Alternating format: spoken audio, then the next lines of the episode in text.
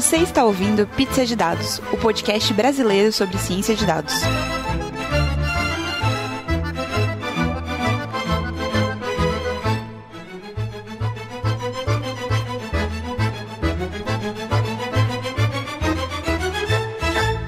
Oi, pessoal, bem-vindos. Esse é mais um Pizza de Dados. Eu sou a Letícia. Eu sou o Diogo. Eu sou o Renan. Oi, eu sou a Jéssica. Oi, eu sou o Gustavo. Bom, antes da gente começar o nosso bate-papo de hoje, é, a gente pausa aqui um pouquinho para os nossos recados. E aí, pessoal, temos alguns recadinhos esse mês. O primeiro é que a Letícia Silva, é uma paileire, fez uma thread no Twitter muito legal, dando um monte de dicas de cursos interessantes para serem feitos. Então, tem um monte de coisa legal. A gente vai deixar o link lá no nosso site, pizzadedados.com. É, é só acessar os links desse post, né, desse episódio, e vai ter a thread e todos os cursos lá. Bem legal. Muito obrigada, Letícia, aí, por ter feito essa thread. Outra coisa legal que teve também foi um notebook da Rachael, acho que foi uma palestra na JupyterCon. Então é só sobre reproducibilidade de pesquisas, as melhores práticas nessa área. Muito legal, vale a pena conferir. Bom, teve uma das coisas que foi bem falada aí nesses últimos tempos, é que o Google lançou um toolbox específico para buscar datasets. É tipo um Google Scholar, que é para buscar artigos, só que para buscar datasets para justamente análise de dados. Muito, muito, muito legal. O DJ Patil, um data scientist bem famoso, fez em conjunto com mais dois autores um livro só sobre ética e data science. Tem o link para o tweet e tem o link para o livro na loja da Amazon. Esses são os recados do mês. É, além disso, a gente queria anunciar publicamente, né? Nós do Pizza de Dados e o pessoal do Data Bootcamp, a gente já está em uma parceria de alguns meses e essa parceria tá mais definitiva agora, então eles deixaram de ser os nossos padrinhos para virarem os nossos parceiros. Então, muito obrigada ao Data Bootcamp aí por toda a parceria que já foi feita e que a gente está começando agora, né? E para quem não sabe, o Data Bootcamp é um curso de Data Science, é, tem vários cursos, e inclusive agora, no dia 29, é, 29 de setembro, né, eles estão lançando no Rio de Janeiro um curso só sobre inteligência artificial da IA ao Deep Learning. Então, para quem tiver interesse, é só entrar no site databootcamp.com.br. É isso. Bom, pessoal, a gente está aqui hoje com os nossos queridos patrocinadores. É, o Data Bootcamp veio, trouxe os instrutores principais, né, os criadores do curso, para falar um pouquinho com a gente. Então, eu vou pedir para o Diogo se apresentar primeiro, mais conhecido como Monaro. Diogo, fala um pouquinho sobre você, o que você faz e, claro, a sua pizza favorita. Então, sou o Diogo, né? Eu atualmente trabalho lá na Globo.com também, além de, de ser cofundador do Data Bootcamp. Atualmente, eu estou trabalhando bastante com profiling de usuário, então fazer perfil de usuário baseado em Big Data. É, a pizza favorita é pepperoni. Atualmente eu estou aqui no Rio de Janeiro. Enfim, eu gosto bastante de matemática, de ciências de dados no geral. Eu acho, acho as ciências muito lindas aí. Legal. Sabe que a pizza de pepperoni é a preferida aqui dos, dos pizzaiolos, né? Então, você tá, tá em casa. É o segredo, Letícia. Poxa. Ah, não era não. A gente já falou isso em vários episódios. É? É, é. não sabe. Não. Toda vez que alguém fala que é a pizza favorita de Peroni, a gente comemora loucamente. É verdade. Tá, agora o Renan vai se sentir um pouco intimidado, né, de qual é a pizza favorita dele. Renan, fala aí um pouquinho de você também, se apresenta, o que você faz da vida e sua pizza favorita, por favor. Oi, gente, sou o Renan. Eu trabalho com Big Data desde antes de ser legal. Eu trabalho com Big Data desde 2012. Boa definição. Trabalho com Big Data porque eu tinha que resolver um problema. Então eu não comecei com Big Data, Big Data surgiu. Eu sou engenheiro de dados, eu acho que é o nome que melhor atribui o que eu faço. É, eu sou um cara que adora volume de dados, que gosta de matemática por trás de volume de dados. Hoje eu trabalho no time que cuida de experimentação. Meu time cuida de fazer vários algoritmos maneirinhos, além de AB, para poder entender e si no comportamento do usuário. Então eu gosto muito de estatística, algo que eu não gostava na, na faculdade. Acho que eu passei com seis, que o professor foi legal comigo. E hoje eu sou mega fã, estudo isso pra caramba. E cada dia mais tô trabalhando com gente bem legal por aprender mais machine learning. Acho que é meu foco aí. Acho que ninguém gostava de estatística até entender para que que serve, né, de verdade. Acho que. Mas você não falou que você é da Globo.com, né? Falou da, do que que você fazia, mas não aonde. Então, eu tô na Globo há muito tempo. Eu tô na Globo há 10 anos e eu tô desde o primeiro dia da área de Big Data. Então, eu ajudei a vender essa área para a empresa e para todo o board da empresa. Então, eu tô nela desde 2000, final de 2012. Então, tem quase seis anos que eu trabalho com Big Data. E é bem maneiro, assim. Tem uma equipe hoje em dia muito grande grande de Big Data Globo.com. E é legal saber que eu fiz parte de um pouquinho dessa história. Muito irado. Só queria deixar um parênteses aqui. Eu sempre gostei de estatística, tá, gente? Fica aí registrado. Então, né, a gente fica registrado que você é estranha também, né? Jéssica é nerd. Sou, sou estranha. Jéssica gostando de estatística antes de ser legal. Então, gente, só pra não perder, minha pizza favorita é de calabresa. Ótima escolha. Ótima Próximo escolha. Respeito. Próximo Respeito. suficiente de pepperoni. Bom, legal. A gente trouxe o Renan e o Diogo para falar com a gente um pouquinho sobre Big Data, né? Acho que a Globo.com deve ter um case bem legal de Big Data. E não só isso, o Data Bootcamp tem um curso de Big Data, né? E então ensinar como mexer com dados grandes já deve ser um desafio por si só. Mas antes da gente ir nesse tema, Big Data é um termo muito difícil, né, da gente definir. Acho que não existe uma definição exata em que momento que vira Big Data ou não vira. Vamos partir para as definições pessoais. O que, que vocês consideram de Big Data? Assim, o que, que vocês veem? Ou, não sei, qual é a definição que vocês têm de Big Data? Já comecei difícil, é isso aí. É, definição de Big Data, eu digo que é quase impossível, porque todo mundo tem um pouco dela, mas o que eu mais gosto é que Big Data é tudo que é grande o suficiente para quebrar o Excel. Então, se você precisa de mais uma máquina para rodar algo, e se você tem dados diversos o suficiente, você pode chamar isso de Big Data. Eu não sou tão político de falar que tem que ter peta, tera, N de dados, mas se for suficiente para você não conseguir rodar fácil o dado, eu considero Big Data. É Porque tem, uma- tem uma diferença grande aí entre, entre não rodar em uma máquina e não rodar no Excel. O Excel trava muito antes da máquina. né? Tava pensando nisso. eu já tentei, já, já sofri com Excel. Né? É, quem nunca sofreu, né? É, assim, eu acho que Big Data tá mais além, né? Eu, eu acho interessante essa opinião aí de que não cabe no Excel. Mas eu acho que, assim, além de tratar só de grande volume de dados, eu acho que a, ideia, a ideia é que seja um grande volume de dados que você esteja sempre sendo alimentado, né? Não é um negócio tão estático assim. Eu acho que é difícil você falar de Big Data sendo uma base estática de, de dados ali. Se você tem um grande volume de dados sempre chegando de forma diferente, de várias fontes, eu acho que você já pode usar o termo Big Data aí, de repente, para. Eu gosto de acima de giga, assim, eu acho que vale a pena.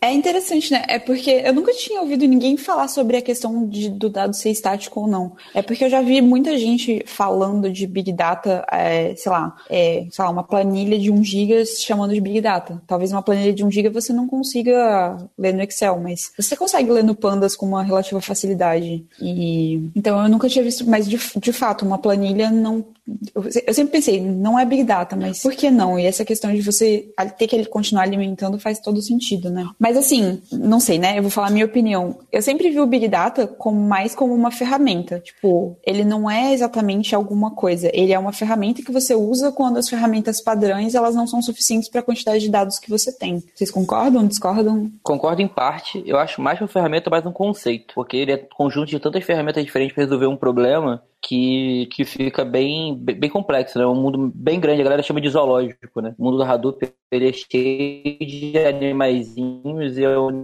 é um lugar muito grande de se manter. Uma coisa que eu gosto muito de quando estou falando sobre Big Data para as pessoas é falar que, que Big Data não é o que você deveria ter como objetivo para poder trabalhar. Deveria ser um cara para resolver um problema seu, sabe?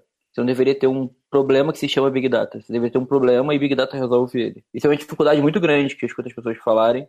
É, eu, eu, eu já, já ouvi algumas vezes a, a, frase que é como é que eu coloco Big Data na minha empresa e parte muito daí, né? Porque o termo é muito conhecido e as pessoas tentam colocar de qualquer forma. Aí parte dessa, dessa linha toda que o, que, que o Munaro e que o Letícia acabaram de falar, que é o que, que, é grande o suficiente, como é que um dado suficientemente grande ou não para ter Big Data. Eu falo que as pessoas que tiveram que colocar Big Data de verdade não tiveram essa dúvida, sabe?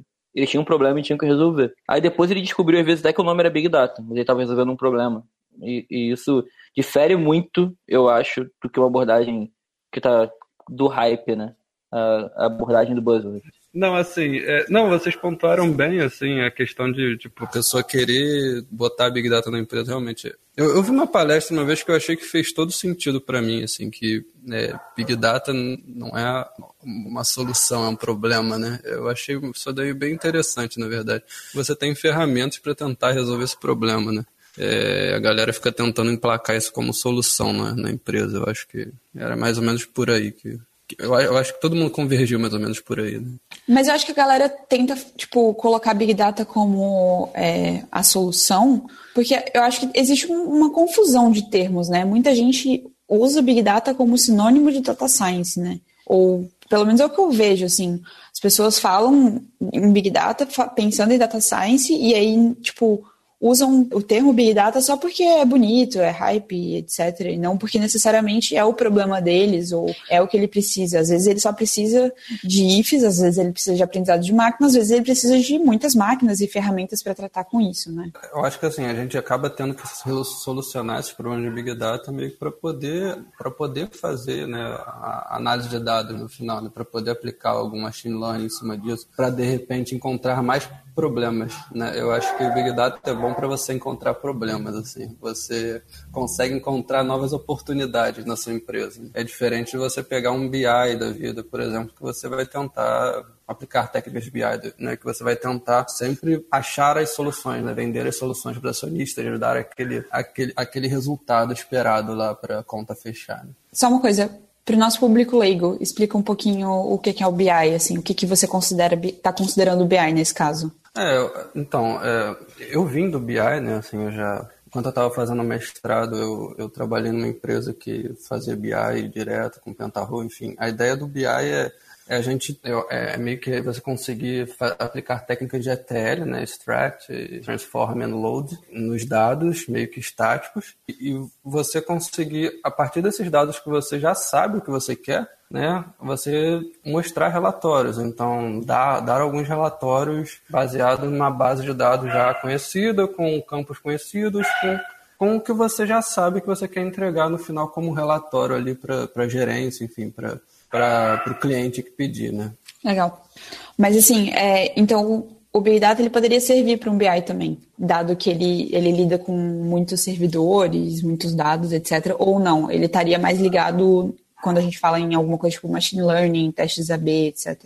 É, então, quando você trata de Big Data, você acaba que tem um negócio chamado de Data Lake, né? A ideia do, do Data Lake é você poder guardar lá dados não estruturados ou pouco estruturados, enfim, que você vai poder trabalhar esses dados, aplicar é, transformações em cima desses dados, enfim, facilitar o uso desses dados. Mas, assim, são dados que podem ser analisados não estruturados. A ideia do Big Data, Big Data é coletar esses dados, é, conseguir coletar esses dados todos e armazenar isso dentro de um, de um data lake, para consulta, enfim, para as pessoas procurarem problemas, né? E eu acho que a ideia do, do BI tem um conceito um pouco diferente, assim, são coisas que, podem, que na verdade devem trabalhar juntas. O, o, BI ele tem lá os data warehouses, então ele, você pega os bancos de dados e monta o seu próprio banco menor de dados para fazer suas análises. Então, ah, eu tenho um banco aqui que tem todos os, todos os anos da vida da empresa. Eu quero pegar um relatório do último mês. Então você monta um data warehouse lá com o seu último mês, né, que é tipo um banco de dados acessório é, do último mês da empresa, você pode extrair dados desse, desse banco acessório, aí, né? Dessa, desses bancos acessórios, enfim, que você vai montar. E aí isso é aplicado ao BI, né? Agora, não, quando você aplica é, ferramentas para tratar Big Data, a ideia é que você disponibiliza isso no Data Lake para quem quiser usar, inclusive o BI. Se o BI quiser usar o Data Lake para estruturar esse dado e montar o Data Warehouse para poder extrair, extrair soluções de lá, extrair relatórios relevantes, isso também é bem aplicável. São coisas que são bem complementares, inclusive. A partir do momento que investiga esse problema, a partir desse problema consegue alguma solução, você já pode colocar isso, de repente, no BI como uma métrica para ser vendida para o seu, seu, gestor, entendeu? Então, meio que Data Science acaba complementando um pouco do, do, do profissional de BI. Não sei se deu para entender mais ou menos. Sim, mas vamos vamos lá, é uma coisa que eu tenho dúvida. O Data Lake, né, que é onde você junta todo o seu grande volume de dados, ele é uma ferramenta base do Big Data ou não? Ele é necessário, ele não é necessário, ele é bom, boas práticas? Então, todo, todo Big Data é, é, é baseado na, na, na, questão de pipeline, né? De você ter um, você tem um fluxo de dados lá que vai cair em algum determinado local. Esse local é comumente chamado de data lake, por quê? Porque esses dados, que ele não pode ser chamado de data warehouse, porque ele não é um dado estruturado, ele não é um dado conhecido, de repente, é, ele não é um dado de fácil acesso. Então, normalmente as pessoas coletam esses dados, fazem lá um data lake. A ideia do Big Data é você fazer esse data lake para quem quiser usar depois, quem quiser estruturar esse dado. Né? É, eu, eu, não sei se eu tirei muito bem a, a, dúvida, mas assim, Big Data não, não é que dependa de um Data Lake, mas eu acho que você tem um Data Lake é meio que o resultado fim da coleta do dado e armazenamento, estruturação daquele dado. Né? Entendi, muito massa. Pelo menos no, nas coisas que eu tinha visto, né, quando estava dando uma olhada nessas coisas de, data, Data Lake, Data Warehouse, é, você tem várias ferramentas que você pode utilizar para formar o seu Data Lake, né? Tipo, como você vai armazenar seus dados e, e aí você vai começar a, a trabalhar em cima disso usando as pipelines, não é isso? É, então, é, a gente pode chamar de pipeline a captura, transformação e armazenamento do dado, assim. É, eu estou falando também, do meu ponto de vista, que eu, que eu li todas essas coisas, né? Não, não é que eu tenha a verdade absoluta. Mas, assim, isso é parte de coleta de, de, Big Data. Então, assim, toda a parte de, de, coleta né, e armazenamento, a gente meio que costuma chamar de pipeline de Big Data. E aí esse armazenamento cai no Data Lake. E aí a gente pode aplicar a ferramenta de ETL em cima dele, pelo, pelo que eu conheço. Assim. E isso que você comentou, inclusive, é um ponto de vista bem válido, porque é a continuação daquele pipeline, realmente. Assim, eu acho que tanto a captura quanto o processamento, no meu ponto de vista, fazem parte desse pipeline de, de armazenamento, né, de, de, ingestão de dados de Big Data. Assim. Mas eu não sei se existe um, algum outro ponto de vista que seja só a parte de processamento, enfim, sei lá, eu também não sei dessas coisas direito. Assim, Falando um pouquinho das ferramentas, assim, o que, quais que vocês veem que são as principais ferramentas de mercado de Big Data? O que que precisa saber? O que, que é ideal, o que, que é absolutamente necessário. Dado que eu sou um cara do mundo open source e adoro open source, não dá para pensar um pouco de Big Data sem falar de Hadoop. Hadoop é a principal ferramenta clustering de execução de processos em paralelo e como ele é uma solução meio completa, ele tem um ótimo storage que permite que o storage fica, fique espalhado por N máquinas com custo muito barato, que a ideia do Hadoop é rodar em cima de máquinas baratas. Não consigo ver o mundo de Big Data, dado até que o Diogo falou, que o Monaro falou sobre streaming de dados. Pensar nesse mundo sem um Kafka é bem estranho. Tudo dá problema com Big Data. Tudo já vi cair, tudo já vi dar problema. Já vi arquivo ser corrompido, já vi bloco ser perdido, já vi Hadoop voar, mas eu nunca vi o Kafka cair.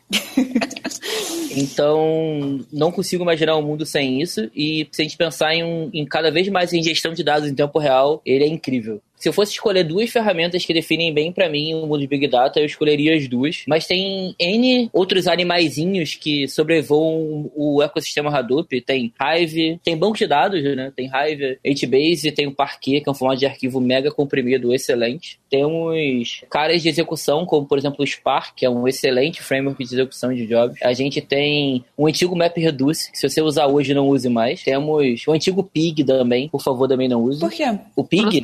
Os dois dois. Pros dois.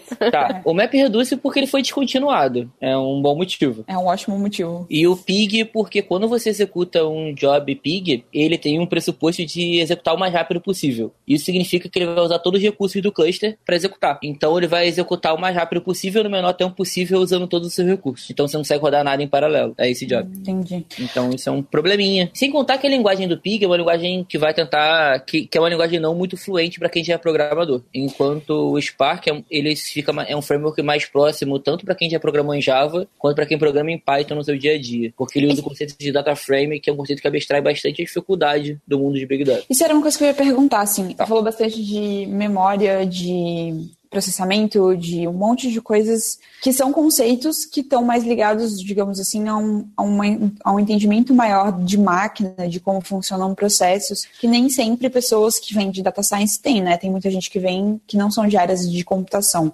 Então, vamos dizer que o Big Data ele estaria mais próximo do que a gente imagina de um conceito de programação, e não tanto estatística, esse tipo de coisa, ou não. Fez sentido a minha pergunta? Fez sentido a sua pergunta.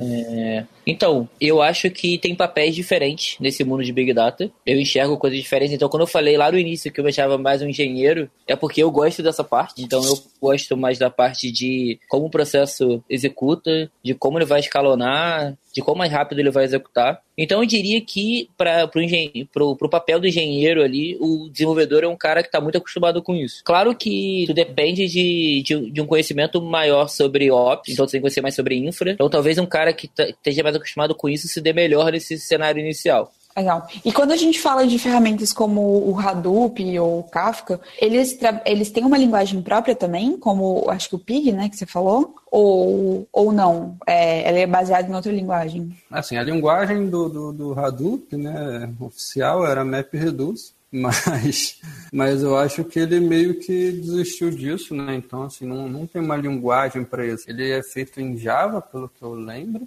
Mas, assim, eu não sei se ele não tem nenhum tipo de linguagem específica, na verdade. Ele, ele é, um, é um cara que vai ajudar você a controlar tanto a submissão de, de, de, de jobs, enfim, submissão de tarefas para ele. Ele vai meio que alocar os recursos para você. É o caso do Hadoop, ele vai, tem o Yarn, que é um, é um alocador de recursos, né? E Parte do ecossistema Hadoop também é a parte de armazenamento né, do dado. Então, ele tem um sistema de arquivo distribuído, é, altamente resiliente, né, chamado HDFS, que serve para você guardar esses dados para ficar acessível mais facilmente para o Hadoop de forma segura. Assim. Falando um pouco sobre o Kafka agora, é, o Kafka ele meio que se vende como uma plataforma de, de streaming distribuído, né? Então, a ideia dele é que você pode usar o Kafka como se fosse um barramento. De repente, para quem não está familiarizado, o barramento é um, é um, lugar que você vai enfileirar lá as mensagens que vão chegando. Enfim, você pode enviar dados para o Kafka, ele vai armazenando para você esses dados. E você tem produtores né, que vão ficar produzindo esses dados para o Kafka e você pode ter consumidores desse Kafka. Então, tem, tem outros programas que podem ficar consumindo esses dados que você jogou para ele. E assim, então ele, ele, meio que funciona dessa forma. Ele é um barramento altamente resiliente, assim. Ele, enfim, ele se vende como plataforma de streaming distribuído porque, além de ser um barramento, ele foi fe... a ideia dele foi feita para você plugar consumidores que consumam as coisas em tempo real, assim. Então, ele se preocupa com a veracidade do dado, né? Então ele coloca lá quando o dado chegou no gráfico para você ter uma noção de quando você deve descartar ou não aquele dado, enfim. Ele é feito para isso, né? Para tentar segurar a pancada, né, de dados chegando enquanto você pode se organizar lá atrás. Né? Eu acho que eu acho que foram só esses dois, né? Que você perguntou? Sim, sim. Não respondeu perfeitamente. Tá, beleza. Aproveitando o gancho da, das tecnologias aí, como que fica, por exemplo, coisas feito o Spark, né? O Spark, eu, eu particularmente tenho tendência a gostar do Spark, porque eu acho muito divertido e legal. Mas imagino que nesse cenário de ter muitos dados, você distribuir seus dados e eles serem resilientes por aí, é uma coisa interessante, né? É, como, como que vocês lidam com isso, como vocês encaram isso, e se vocês gostam do Spark sim ou não, e por quê? Então, como é um podcast, não dá para mostrar a minha camisa, eu tô vestindo uma camisa do Spark nesse momento, pra mostrar quanto eu gosto. é, então, o Spark talvez salvou nossas vidas, como pessoas gostam de Big Data. É, como eu, quando eu falei que eu trabalhar com Big Data antes de ser legal, talvez o Spark seja a parte legal, seja o cara que tenha feito a chave virar. O Spark é excelente, é um cara que parte de um pressuposto bem simples, que é dividir a execução em blocos menores e rodar nas máquinas com dado mais. rodar onde, na máquina onde o processo tenha mais, mais dados de você poder ler. Um princípio chamado Data Locality, que é onde é que o dado está mais perto. E ele resume isso numa execução tão pequena que micro execuções são mais rápidas que uma execução grande. E fazer isso de uma forma completamente abstrata é sensacional. Você programa como, praticamente como se estivesse programando em pandas, se você estiver usando Python, e, cara, ele executa tão bem, ele funciona tão legal para usar para tantos recursos, só que como eu a gente estava dizendo um pouco sobre Ops e Dev e tal, uma característica legal do Spark é que você tem que, diferente de quase tudo que eu já fiz na minha vida, eu tenho que definir quantas de memória e quantas CPUs eu vou executar vou precisar usar para rodar aquele job. Eu acho que isso é uma grande diferença do Spark e ele é excelente. É, a única coisa que eu tenho a acrescentar assim é só você for querer usar Spark,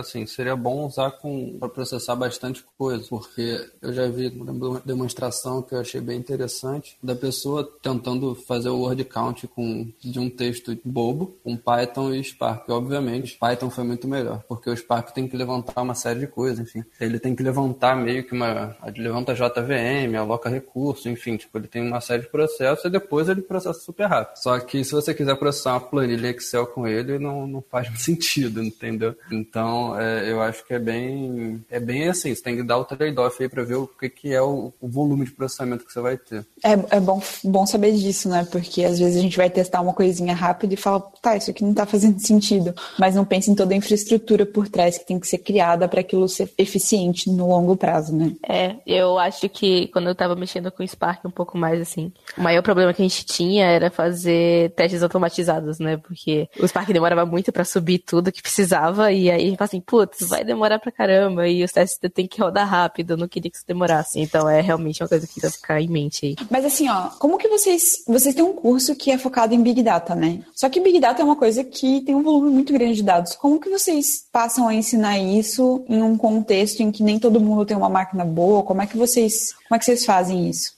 No caso, no Data Bootcamp, né? Então, é, no, no Data Bootcamp, o que a gente acaba fazendo é a gente bota, a gente monta um ambiente né, para o aluno. Então, a gente monta um ambiente que tem bastante recurso para ele poder rodar o que precisa ali no momento. Aí a gente acaba fazendo análise de dados um pouco maiores, como a base de avaliação da Amazon, ou então dados de streaming do Twitter. Enfim, a gente consegue fazer esse tipo de avaliação porque a gente meio que monta um ambiente. É porque a gente sabe que os alunos não necessariamente têm um computador bom, sabe? E também a gente não quer ficar perdendo tempo instalando e configurando tudo. A gente dá o caminho das pedras, dá um blog post, enfim, ajuda a instalar, ajuda a configurar, ajuda a ensinar. Em outros outros momentos. Mas durante o curso eu acho que é válido o cara, o aluno botar a mão na massa mesmo, sabe? Sei. Então, uma coisa que eu acho que é bem legal de falar do bootcamp é que a gente não, não pensa em ser um curso de. Esse curso que a gente tem hoje não é um curso de Hadoop um curso que está ensinando as pessoas a montar um cluster. A gente está focado em fazer o cara aprender a como analisar o dado dele e gerar, fazer machine learning em cima daquele grande volume de dados. A gente ensina data science voltado para Big Data, que eu acho que é o grande diferencial que eu, que eu já vi. Assim. A gente pensa em a gente pensa em data science, a gente tem que pensar que existem dois momentos de data science. Um para pequenos volumes de dados e um para para grandes volumes de dados. E a gente foca o nosso curso de Big Data para explorar esse segundo nicho, que é como se faz data science, machine learning e analisa grandes volumes de dados. Então tem uma pegada um pouco diferente. Entendi. É, o que eu sempre fiquei pensando, né? Como é que você aprende a fazer um negócio que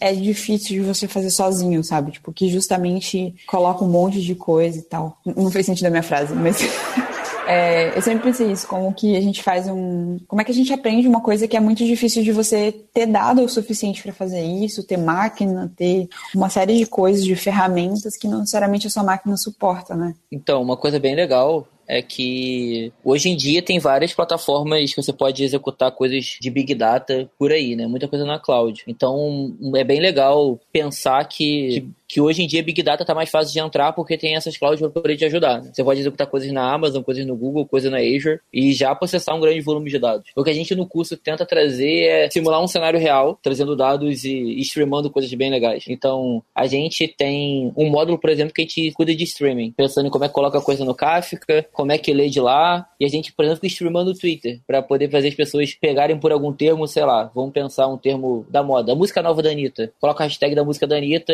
e ficar tentando prever qual vai ser o próximo tweet sobre a música da Anitta. Nossa. Então, como você estava falando, né? Vocês preparam o pessoal é, para fazer data science é, focado em big data, né?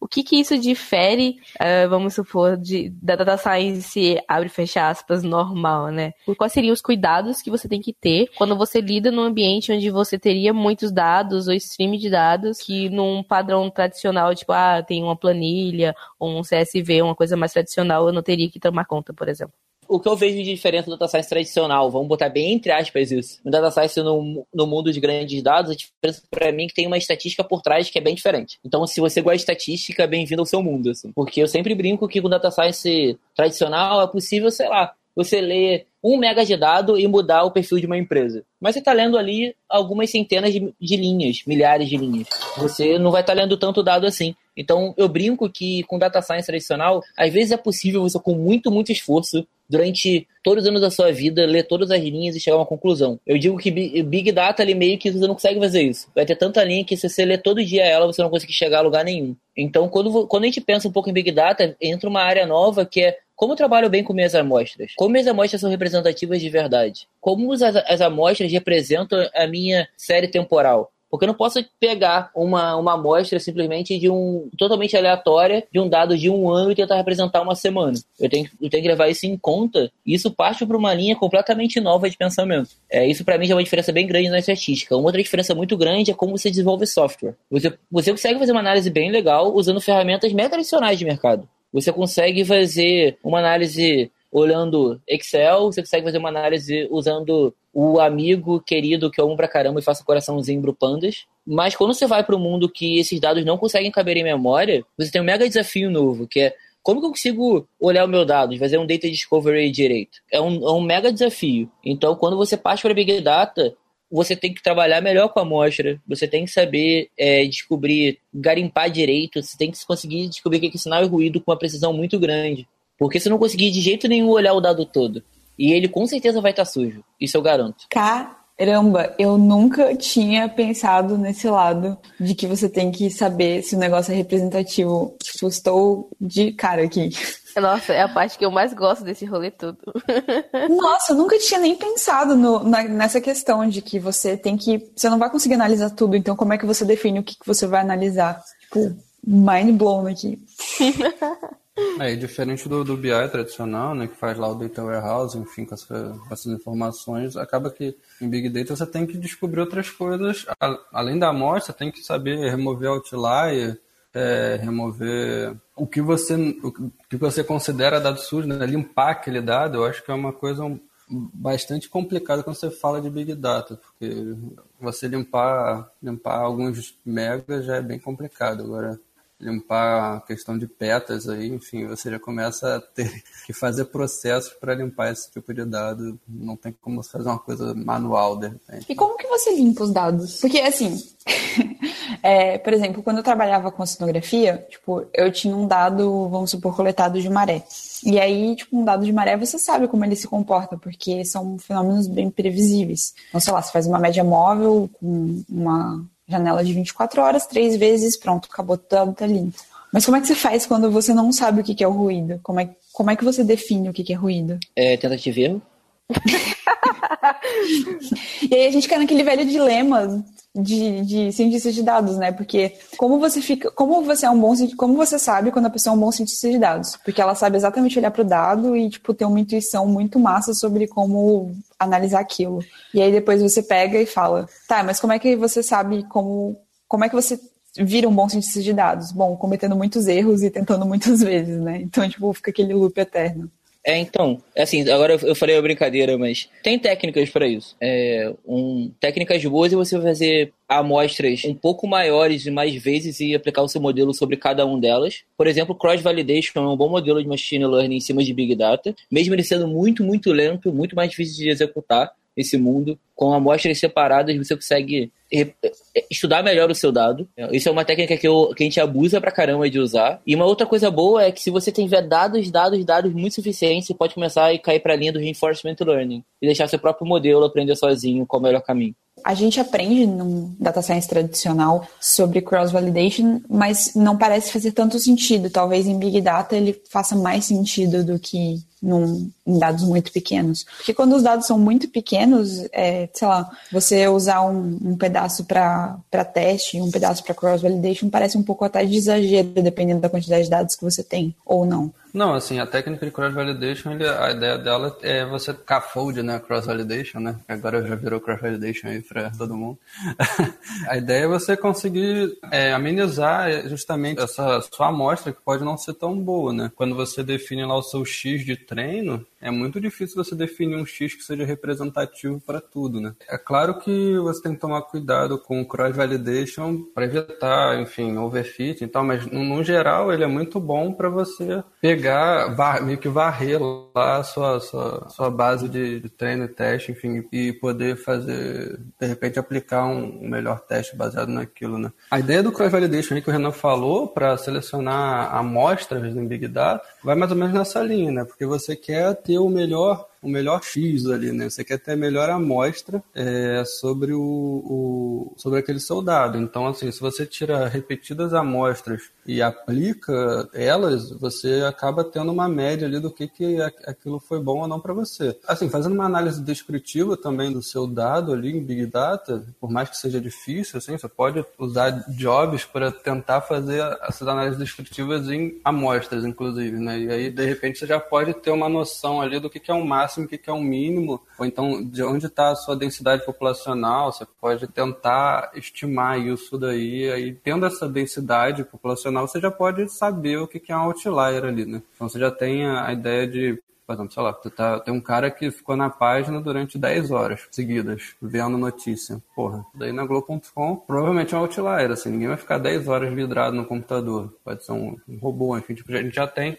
Já, a, gente já tem a gente já tem, né, esse feeling. Aí, além do feeling, existe também essas técnicas. Eu acho que você consegue, retirando amostras, você consegue, determinando lá aquele máximo e mínimo, enfim, você acaba e a densidade né, de, de, de valores na amostra, você meio que já consegue extrair boas amostras e remover outliers, né? Remover esses valores desproporcionais aí que ninguém nunca vai querer analisar, eu espero. Então, uma coisa que o Munaro pontuou que é mega importante na, na nossa área é que a gente tem que ter um mega conhecimento sobre o domínio. Eu sei que muita gente fica falando sobre isso e fala como se fosse mega solto, mas assim, você tem que conhecer um pouco sobre o que você está trabalhando. Quando o Munaro citou o exemplo de 10 horas de frente de computador, é porque ele já viu que médias e percentis 95 sobre isso não, não refletem a realidade. Então, uma dica bem boa de quem quer começar e melhorar sua, sua análise com Big Data é ter algum painel ou alguns contadores sobre os seus dados,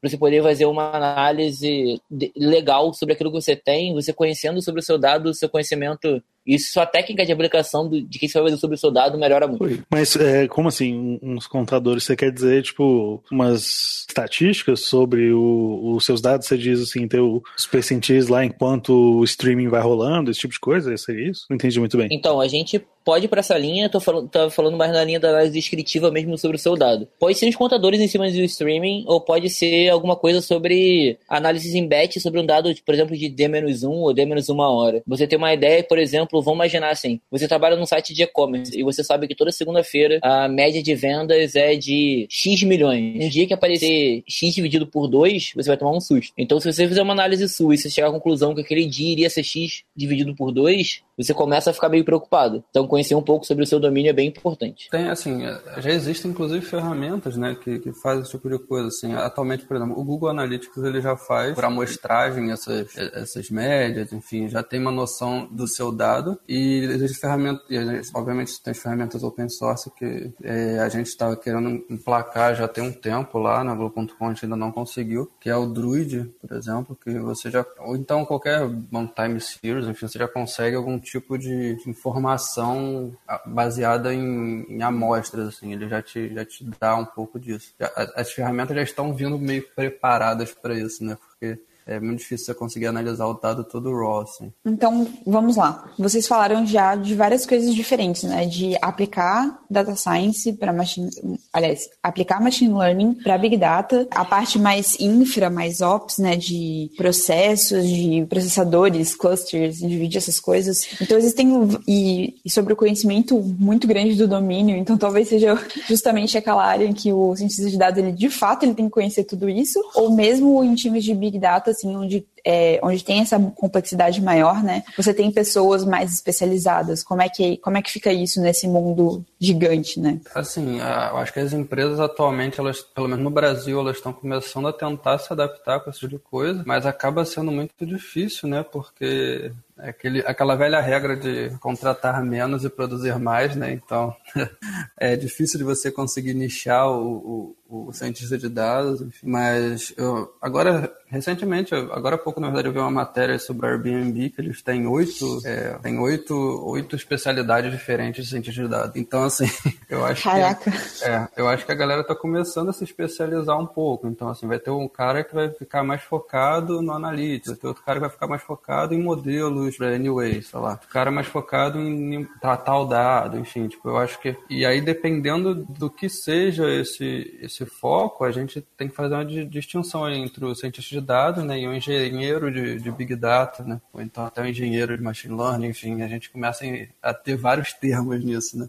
Mas assim, eu vi esse artigo, eu não, não cheguei a terminar de ler ele, mas pelo que eu vi lá, são, cara, são oito de data science mesmo. Então, tipo, os estão se especializando cada vez mais. Porque é uma área muito ampla, né? Você tem muita coisa para fazer, mas no Brasil, atualmente, é, acaba que ainda está moldando, né? Eu acho que as empresas ainda estão se moldando com isso, estão entendendo a importância da, da, disso aos poucos, né? Não é, eu acho que era por aí a pergunta, não tenho tanta certeza. Era isso mesmo? Era, não era assim. É porque eu não sei, assim, eu vejo que, por exemplo, por, pra, por mim, né, que eu não tenho esse background de programação mesmo. Então, ter que estudar estatística e estudar programação e estudar processamento e estudar um monte de coisas fica um pouco assustador, né, quando a gente vai, vai olhando para esse, pra esse mundo novo. Mas hoje, né, dado a complexidade das coisas, a tendência de se especializar parece mais natural, ainda mais quando a gente começa, tipo, mesmo em uma. Cada episódio que a gente fala sobre sobre uma coisa específica, tem um milhão de ferramentas e um milhão de possibilidades e um milhão de coisas que você poderia estudar. Então, acho que é, é natural nessa especialização e tal.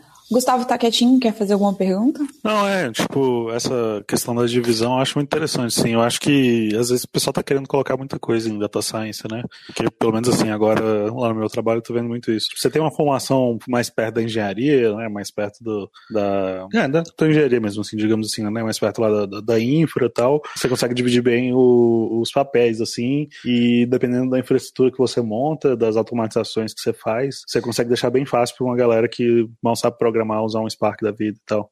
Tipo, basta saber, sei lá, o mínimo de Python, o mínimo de Scala, sabe? E aí, tipo, dá, dá pra você ficar mais tranquilo com relação a isso. Tipo, pegar um pessoal que às vezes nem tem tanto conhecimento em programação em si, mas sabe, é, sabe estatística, ele tem um conhecimento da área, etc, né? Então, acho bem interessante essas questões das divisões, como é que o pessoal faz isso. É, assim, o lugar que entender isso primeiro é, e conseguir organizar isso de uma maneira é, inteligente, aproveitar aproveitando o que as pessoas já sabem, você vai sair na frente do, dos outros e implementar esse tipo de coisa. Faz sentido o que eu falei? Não, faz. Lá na, lá na, na Globo.com, inclusive, a gente tem tentado é, contratar bastante e, e, assim, acaba que a gente meio que... É, é, complicado. Você, se você for exigir tudo que você precisa é, ali, você vai querer um unicórnio, sabe? Porque a galera que tá ali sabe, mas pior que nem, nem todo mundo sabe tudo que precisaria, assim, se você fosse botar nisso, né? Porque é, é, muita, é, muita, é muita coisa. Acaba que o, o, que eu, o que eu tenho visto muito no mercado, até a gente tem os colegas lá na Estônia, enfim, o pessoal tem, tem, tem pegar, contratado uma galera que para treinar, assim. Então, normalmente pega um cara que sabe o programa muito bem, é, que esteja afim de entrar no mundo de Big Data e esteja afim de aprender Machine Learning, porque é muito complicado você contratar, né? E o mundo todo está querendo, então acaba que com a situação no Brasil o pessoal prefere ir para fora, né? Fica ainda mais complicado. Mas eu acho que a especialização é super válida, mas assim, vendo o número de profissionais que a gente tem atualmente, ele é muito difícil de, de você manter essa especialização no Brasil, assim, é bem complicado. É um negócio que ele tenta fazer, mas difícil. Ah, assim, e, e eu tô falando também assim, eu acho que é, para mim, na minha visão assim, acho que até tem gente que sabe fazer as coisas, mas aí quando o pessoal vai procurar essa galera, às vezes ele, ele não, não se colocou nesse contexto, entendeu? Você, tipo, quando vai procurar, ah, quero um engenheiro de machine learning, o cara fala, não, não sou engenheiro de machine learning. Às vezes ele não se vê assim, mas o cara sabe montar uma, uma infraestrutura serverless, o cara sabe é, é, trabalhar com, com cluster, sabe montar toda uma infraestrutura para ter cluster lá, on demand, sacou? Escalável. E, e às vezes você, tipo, o jeito que a gente tá procurando, esse menino ou menina, essa homem ou mulher, está se, não tá se vendo lá, já tem essa expertise, não tá se vendo lá e a gente tá deixando de aproveitar essa pessoa, né? É, é, da, da mesma forma que às vezes com qualquer outra das partes, assim, sabe? A gente fica querendo já o pessoal, é, tipo assim, ah, aquela coisa, né? Quero pessoa com 5 anos de experiência em, em data data science, sendo que cinco anos atrás não existia esse termo. Beleza, que existia, né? Mas assim, não era usado em, em, em mercado e tal, etc. Mas eu terminei de falar o que eu tinha falado. Tô devagando aqui, mas. Então, um ponto bem legal que eu mega acredito, de verdade, é que uma pessoa só não vai, não vai resolver esse problema. Cara, equipes. Eu não acredito em unicórnio. É, eu acredito em equipes trabalhando juntos e resolvendo um problema. Uma, uma história que eu gosto muito de contar é que eu acho que é a Globo.com uma das maiores empresas de Big Data no Brasil. Assim. A gente tem mais ou menos 30 pessoas trabalhando. Não, 30 não. 40 pessoas trabalhando com Big Data na Globo.com. Que eu me lembre, apenas duas trabalhavam com Big Data antes de vir trabalhar na nossa área. Então, 38 pessoas eram entusiastas e chegaram e foram extremamente competentes desde o primeiro dia e a gente aprendeu junto, trocou uma ideia muito grande. As pessoas que mais trabalham mais tempo com Big Data no Google.com eram devs. Eram devs web. A gente, eu fazia meu Django, o Diogo também. Hum, a gente. Eu acho que é um lado legal é que a gente é uma área de Big Data, mas se der um React na mão, sai um CRUD também. então, vocês acham que é mais fácil, tipo, contratar alguém que tenha interesse em aprender coisas da área do que encontrar o, o profissional pronto, digamos assim? Para mim, tem dois momentos. Eu acho que vale a pena procurar o profissional pronto. Uhum. Se, ele, se ele existir no mercado, por favor, apareça. é, vale a pena procurar. Eu acho que se tiver alguma pessoa legal que sabe isso e tá afim de mudar de emprego, faz todo sentido. Mas essa pessoa é muito rara. O cara mega pronto, mega experiente com Big Data é raro, porque se, se a gente parar pra pensar que, que a Globo.com uma das primeiras a tra trabalhar com isso sério, de verdade, com cluster de petabytes e processando petabytes por dia, é, tem poucas pessoas no Brasil que fazem isso. Então é, é bem raro contratar essas pessoas. E como o Diogo falou, o mercado é muito aquecido no mundo inteiro. Então é muito fácil as pessoas é, aplicarem para uma vaga fora do Brasil. Então, até porque eu tava, era o que eu tava pensando, né? Eu tive um, um colega que ele ele aplicou para uma grande empresa e a grande empresa falou para ele, tipo, ah, você é ótimo, mas você não tem experiência em escalabilidade. Tipo, tá, mas não é em qualquer empresa, em qualquer lugar que você vai conseguir ter uma experiência efetiva, grande em escalabilidade. Tipo, é, mesmo que você estude Big Data e você tente trabalhar com dados, se você quiser montar uma infraestrutura para analisar muitos dados, isso também é caro, né? Isso exige, exige um custo, né? Então não é fácil você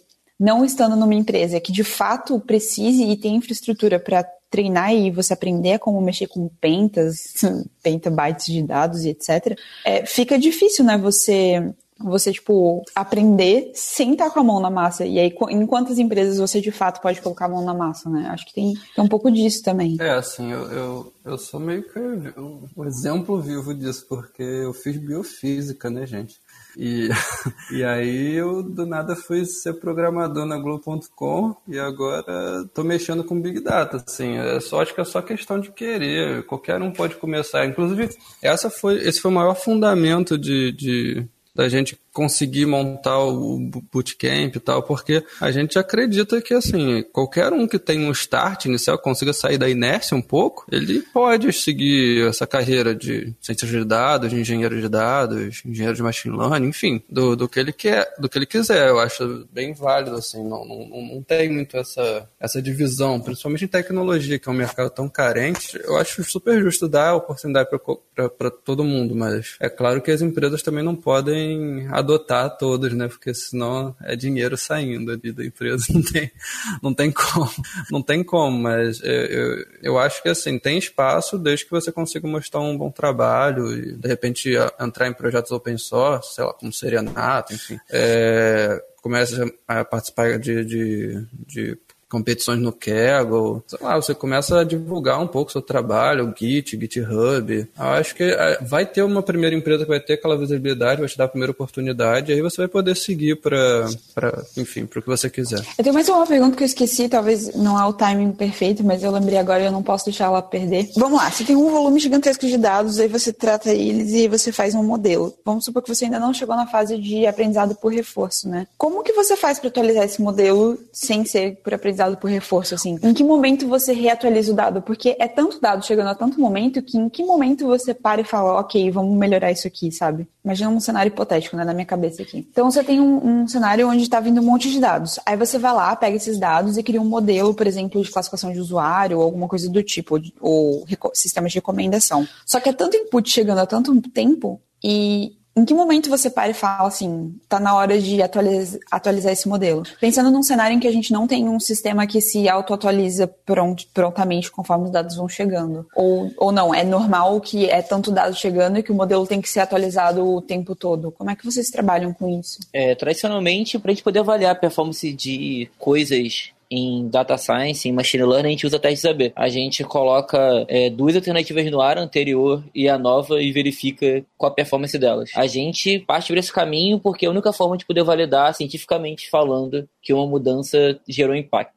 E a vantagem disso é que é online, em tempo real, e eles ainda assim funciona bem, é, bem rápido por volume de dados que a gente trabalha. Com Big Data, normalmente a significância estatística sobre um teste AB é bem rápido. Então a gente hoje, para poder validar um modelo que não se aprende sozinho, a gente usa AB. Então a gente aprende sobre o seu comportamento dos usuários, separando ele em, em, pequenos, em pequenos nichos, em pequenos lugares e analisando aquela pequena mudança. É, dá um conceito, assim, uma explicada rápida de teste AB para quem não, nunca ouviu falar, por exemplo, por favor. Eita, a responsabilidade é grande, é isso que eu trabalho. É, então, Teste AB é uma forma de você poder dividir o tráfego de algum lugar. Vamos imaginar um site web. Imagina que você acessou um site qualquer hoje e você viu ele com um botão azul. Depois de alguns dias, você volta nele e verifica que o botão azul agora ele é degradê. E você provavelmente está caindo em um teste AB nessa hora. Alguém está querendo validar se é melhor um botão azul chapado ou um botão azul degradê para poder ver se, aqui, você age em cima daquele botão. Isso é muito comum e foi muito popular, por exemplo, no site de busca como o do Google. O Google faz testes AB o tempo inteiro por validar se a interface dele tá boa, se o algoritmo de, de busca dele tá bom. E dado o feedback dos usuários de massa em cima daquele dado, ele consegue entender o comportamento do usuário, entender se um botão, uma cor, um site ou um algoritmo funciona melhor. Tá, mas falando assim, em termos é, um pouco mais estatísticos, o teste AB, tipo, ele só teria validade com um volume grande de dados, né? Tipo, não faria sentido você fazer um teste AB, por exemplo, em uma plataforma que tem poucos clientes, ou não? Então, o T-teste, que é o teste mais usado para poder validar os usuários, precisa só de 30 pontos. Então, teoricamente, eu poderia fazer a partir de 30 pontos. É claro que quanto mais usuários eu tenho, mais eu posso ter certeza sobre aquilo que eu estou fazendo. Eu posso diminuir meu espectro de, do teste e poder ter um teste mais significante. Uhum. Então, a gente sabe que quanto mais horas a gente tem, mais rápido a gente consegue validar. Existe uma questão temporal sobre isso, que é, por exemplo, eu preciso ter alguns dias de teste rodando para poder entender o comportamento dado o dia da semana. Então, se você tem um site, por exemplo, o podcast do Pizza, sai determinado dia, você tem que validar os, o, o, impacto sobre aquele, sobre aquele teste no site do Pizza, conforme alguns outros testes, alguns alguns outros episódios saírem. Você poder comparar o sucesso daquele episódio com outros em tempo real. Porque senão uhum. vão imaginar que o tráfego é muito alto no primeiro dia, no segundo cai, no terceiro sobe de novo, aí você bota uma publicidade num lugar e sobe de novo. Então o fluxo dos seus usuários não é recorrente, né? Então você tem que olhar o aspecto, por exemplo, do profiling do usuário. Seria um usuário recorrente, seria um usuário que tem poucas vezes no seu site, ou seria um usuário muito assíduo. Porque o comportamento, dado o padrão de consumo do usuário, pode mudar muito o sucesso ou não de um teste AB. Entendi. E não só isso isso, né? Pode ter vários testes AB rodando simultaneamente. Daí como é que você garante que um não influenciou no outro, né, Renan? É, então, essa é a parada mais legal. A gente, assim, no mundo que a gente tem muitos ABs, assim, vamos falar de mais de 100 ABs por dia, é muito difícil você conseguir ter uma agenda que só tenha um AB caindo para aquela pessoa, sabe? Imagina, ser uma grande agenda. As pessoas vão ficar perguntando para você, ah, qual o AB que eu posso executar agora? Isso não escala. Então você começa a fazer um negocinho chamado teste multivariado, que você roda vários testes ABs ao mesmo tempo e o sucesso do AB é o conjunto de todos os ABs rodando ao mesmo tempo. Então você sabe, por exemplo, que um teste AB influencia positivo ou negativamente em outro. Caraca, isso é muito legal. Ai, que massa. Galera, o papo tá muito bom, eu tô adorando, mas a gente, infelizmente, tá chegando ao fim do nosso episódio, senão as pessoas vão, vão achar muito longo. Ah, ah obrigada, Jéssica. eu sempre esqueço de fazer, pô. Vamos lá, rapidão, vamos lá de novo. Eu, eu entro com você, Jéssica. Um, dois, três e. Pessoal, muito bom o papo, adorei. Obrigada por terem aceitado o nosso convite. De novo, obrigada a Data Bootcamp por estar tá patrocinando esse episódio também. Com certeza vamos fazer mais episódios, nos aprofundando mais nos assuntos, nas ferramentas. E acho que é isso. Muito obrigada, viu, pessoal? Tá, obrigado você aí por chamar a gente. É uma honra estar aqui no Pizza de Dados. Eu também escuto todo dia. Muito bom o podcast. Que lindo. Trabalho muito legal que tem sido feito. E eu acho que sempre a gente tem um trabalho voltado para educação no país. É uma coisa muito bacana, né? Que é um negócio muito escasso. E a educação ainda disponível a todos, acho muito bacana. Parabéns. Ah, que bonito, muito obrigada. É, a gente, a gente, cara, a gente pensou um dia em, em como a gente consegue ajudar alguém que tá fazendo algo legal. E aí apareceu o Pizza. Então, cara, a gente mais do que sente honrado de estar aqui, a gente quer estar aqui todo dia se puder. Aí foi muito legal falar com vocês. A gente adora o projeto, a gente quer que projetos cada vez mais cada vez levam mais a cultura de dados para as pessoas. Eu quero que as pessoas entendam que elas não com a cultura de dados entrando no nosso país, a gente, eu tenho certeza que a gente faz um país melhor. A gente consegue fazer as pessoas serem menos enganadas, elas conseguem ter mais autocrítica sobre aquilo que estão fazendo e criticar o que os outros estão fazendo também. É, o Pizza tem um papel fundamental nisso. Tem N projetos bem legais. Se você está aqui no Pizza, provavelmente você já ouviu falar sobre o Serenata. Tem o Serenata e tem, outros, tem outros. Façam parte deles. A gente super apoia essas iniciativas, então o que a gente tem que fazer é falar bem deles. E se você curte Data Science e Big Data e fala, não sei por onde começar, isso parece ser muito louco, tem muita coisa para aprender e tal. Cara, a gente a gente tá super aberto para te receber no Data Bootcamp. A gente tá lá e a gente já já tem uma certa experiência com isso algumas vezes. Se você se você achar que esse é seu caminho, se você acha que se você tá ouvindo o podcast, provavelmente é. Saiba que a gente tá lá pra te ajudar. Nem que seja pra trocar uma ideia ou comer uma pizza. Ai, que lindo, gente. Muito lindo vocês. De novo, muito obrigada. Espero receber vocês nos próximos episódios. Você falou do Serenata também, tem a Escola de Dados, o Brasil I.O., que são outras iniciativas bem legais de dados abertos. Então, muito obrigada aí. Quem quiser contribuir, vamos fazer um país melhor. Gostei muito dessa frase. É isso aí, gente. Então tá bom. Tchau, pessoal. Até a Tchau. próxima. Tchau. Você acabou de ouvir mais um Pizza de Dados. Você pode encontrar mais episódios no iTunes ou em seu agregador favorito. E nos seguir no Twitter em arroba de dados para mais novidades quentinhas. Tchau!